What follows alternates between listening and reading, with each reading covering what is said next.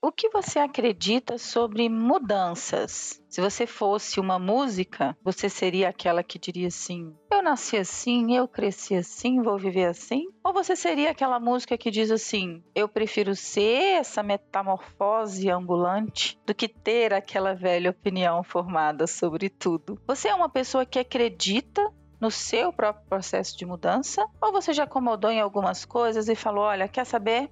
Eu vou aceitar as minhas limitações. Vivemos em um tempo em que as pessoas estão divididas entre ansiar pela mudança ou aceitar aquilo em que acreditam que não podem mudar. Vamos falar um pouco mais sobre isso e você entender que sim, é possível você ter uma vida muito melhor, mais produtiva, realizada, desde que você caminhe para alguns processos de mudança. Vem comigo e que venham as mudanças eu sou a Sheila, sou psicóloga e coach.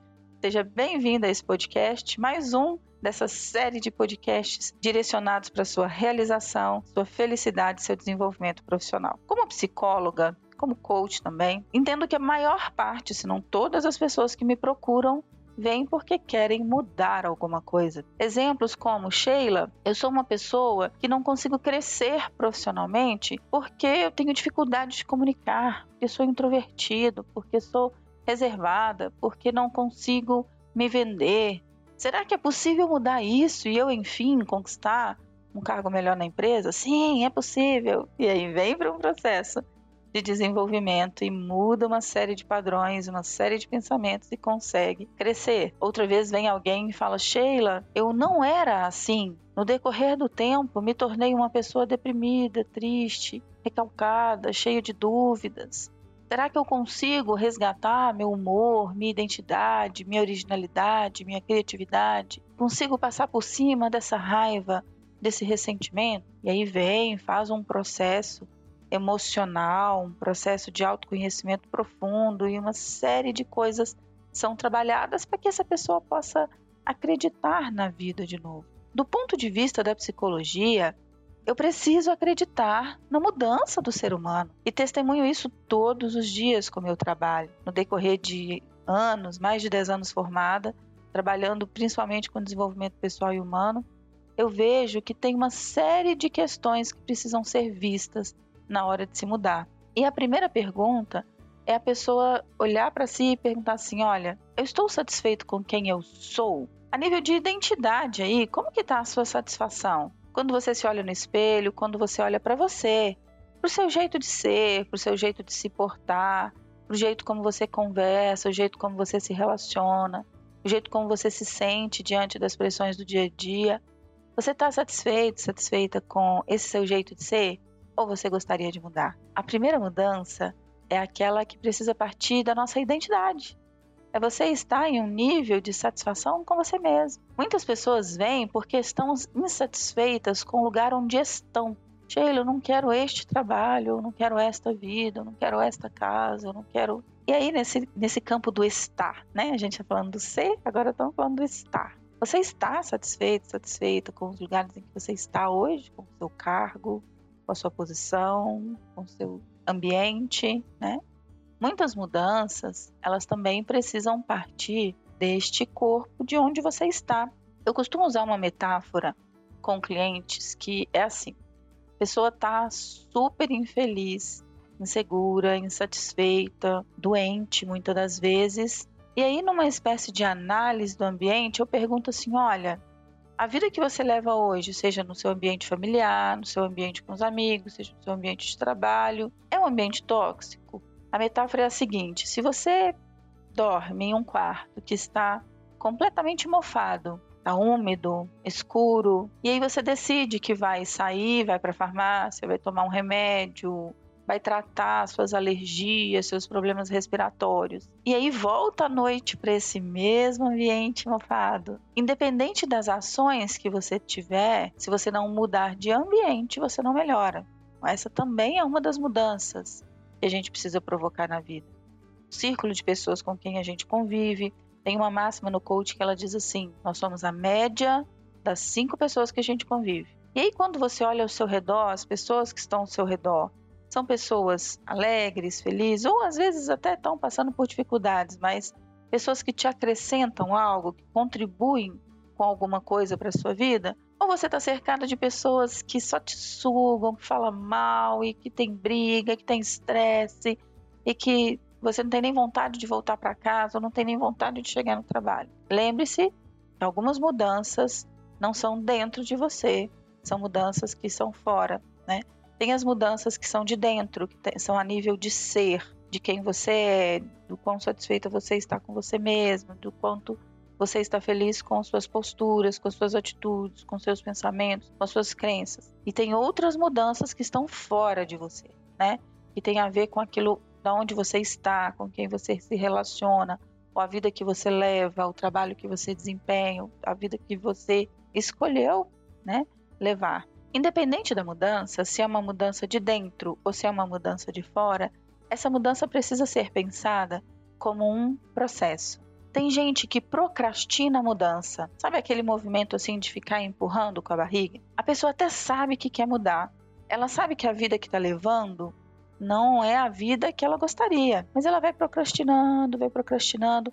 É, e aí se eu tiver que pensar em uma outra música, seria aquela assim: Deixa a vida me levar. Essa você conhece, né? Independente do processo de, mu de mudança que você está, é importante você entender que é um processo. Não dá para você procrastinar, procrastinar, empurrar com a barriga e depois querer mudar tudo de uma vez. Aí tem gente que fala assim: nossa, eu cortei meu cabelo, eu mudei meu estilo de roupa, eu emagreci, eu faço atividade física, eu mudei meu estilo de vida.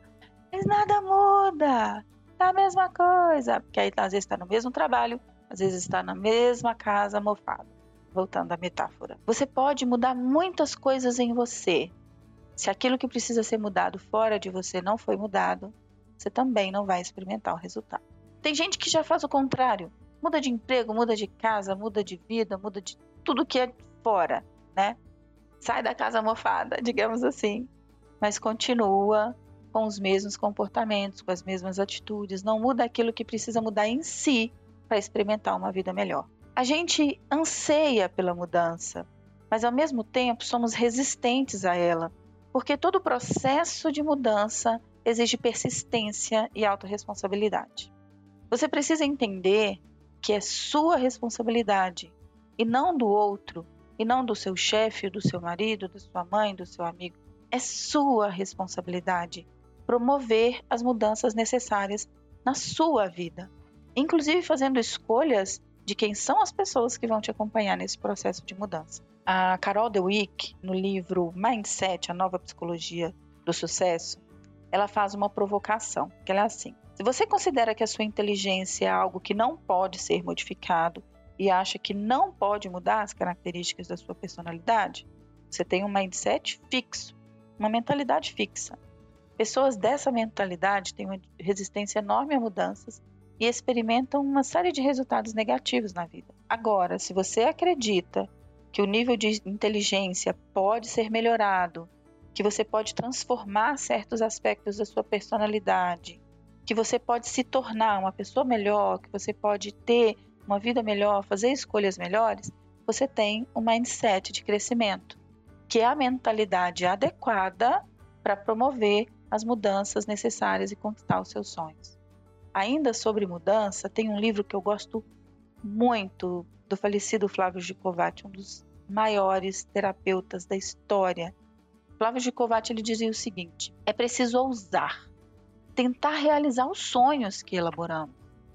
Quem não acha que terá condições de ousar e tratar de perseguir os seus sonhos, não deve construí-los. Viver sem sonhos pode ser triste, e ainda mais dolorido tê-los e não perseguir. É como dizer assim: olha, ter sonhos e não conseguir alcançar é ainda melhor do que não ter sonhos. Então, traduzindo aí para a língua de Sheila, querer mudar e ter dificuldades e experimentar um processo às vezes doloroso nesse caminho é ainda melhor do que decidir não mudar. A mudança hoje é uma necessidade como seres humanos. É impossível viver no mundo que a gente vive hoje, com tantas coisas acontecendo ao nosso redor, sem nos moldarmos, sem mudar a nós mesmos, sem mudarmos certas posturas. Tem uma filosofia, que é a filosofia do minimalismo, que convida as pessoas a rever padrões de consumo, é, posturas de vida, escolhas de mobília, móveis, casa, roupa, etc. Né? Que convida a pessoa para uma série de movimentos externos, de mudar vários padrões externos. Mas todo o processo dessas escolhas começa primeiro de dentro. Então, se você deseja mudar algo, hoje olhe para dentro de você e reflita: o que pode ser melhorado na minha personalidade, na minha inteligência, no meu comportamento, na minha atitude? E que resultado eu espero alcançar fora de mim, né? Como uma reação a essas mudanças, tá? Eu espero que esse podcast tenha te provocado, provocado a no mínimo colocar algumas interrogações na sua cabeça e se perguntar, olha, eu tenho sido protagonista das mudanças na minha vida? Eu tenho sido uma pessoa que busca efetivamente me tornar uma pessoa melhor?